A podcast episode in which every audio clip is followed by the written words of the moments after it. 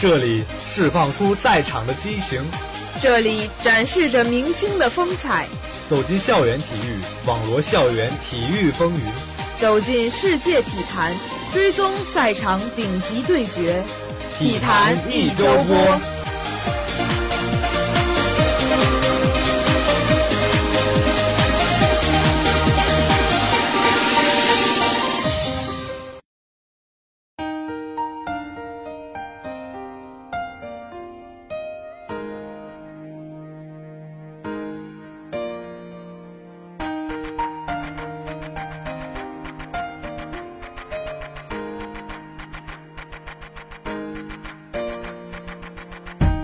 浓缩一周赛事经典，聚焦体坛顶级对决。大家好，欢迎收听本期的体育一周播，我是主播李文诗，我是主播杨兆宇。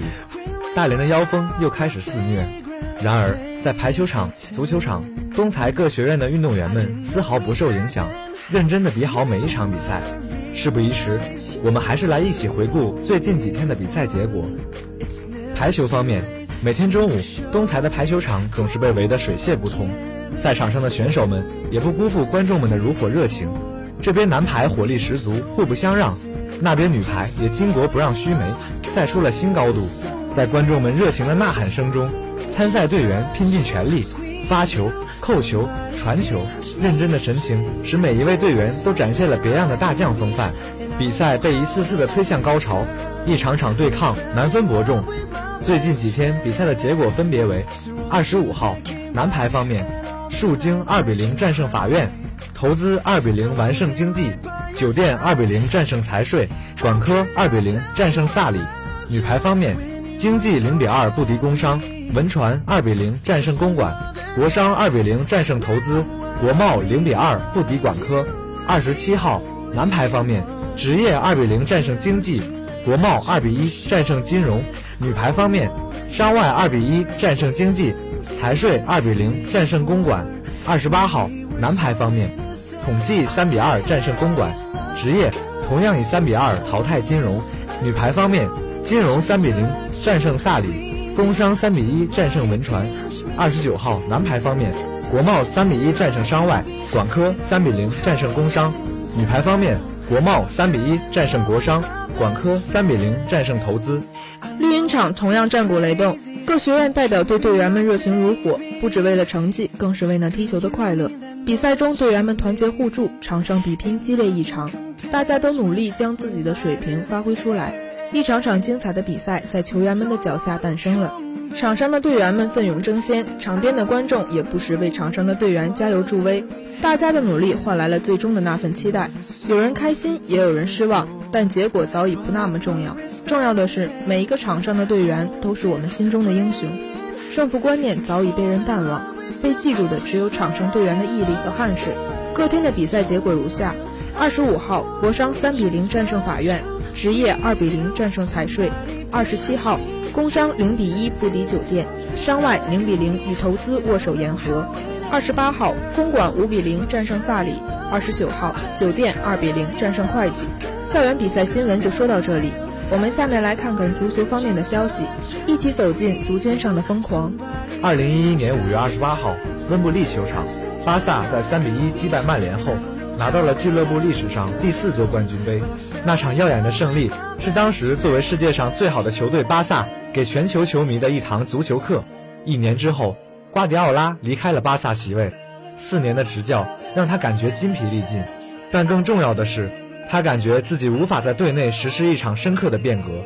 瓜迪奥拉想象到了一些球员开始走下坡路的场面，巴萨推迟了改革，延缓了球队阵容革新的过程。瓜迪奥拉走了之后，巴萨引进了阿尔巴和亚历山大宋，联赛中一百分的积分让球队在惨败给拜仁慕尼黑后曾激发的改革意图搁浅。于是巴萨只引进了内马尔。上赛季，巴萨没有拿到一项重要赛事的冠军，苏比萨雷塔为此投入1.62亿引援。然而，巴萨的改革并不是深入骨髓的改革。上周六，在今年最重要的一场比赛——国家德比中，恩里克的首发名单中有七名球员是参加过2011年温布利冠军杯决赛的主力。同样的阵容，但年龄已经增加了三岁半。而过去三个夏季，巴萨在引援上已经投入了三亿欧元。那么，巴萨的钱投到哪里去了呢？很长时间，巴萨都被全世界的大部分球迷视为地球上最好的球队。成绩并不是唯一的原因，巴萨有着自己独特的印记，球队风格独一无二，并且被演绎到了极致。足球是巴萨的魔杖，球队控制足球，队员们以令人嫉妒的速度运转足球，而对手们只能绝望地跟着巴萨队员跑。巴萨对阵皇马，总能踢出赏心悦目的足球，轻松玩弄于皇马。巴萨有完美的阐释足球的中场，哈维、伊涅斯塔、梅西、布斯克茨是其中的代表，没有人能抢走他们的皮球。但现在情况已经变了，三年之后，皮球不再以相同方式运转了。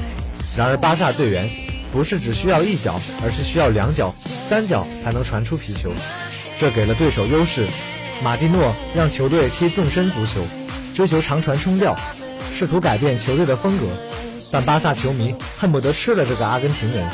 恩里克考虑到上赛季球队的惨淡表现，也试图改革球队。拉基蒂奇是巴萨中场求变的因子，情况看上去好转了。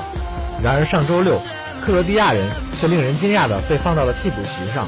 巴萨在球场上重新寻找皮球，但除了比赛中某些阶段，巴萨并未能成为场上的主导者。篮球方面。我们来看看 NBA 时空吧。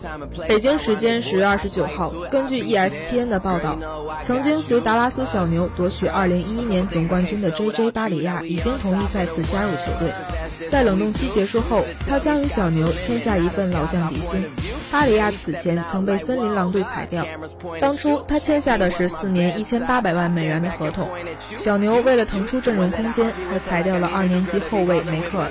巴里亚曾在小牛效力过五年，在二零一一年季后赛中，他曾是小牛板凳席上的重要一员，也是球队夺冠的功臣。巴里亚职业生涯场均可以贡献八点三分、三点四助攻。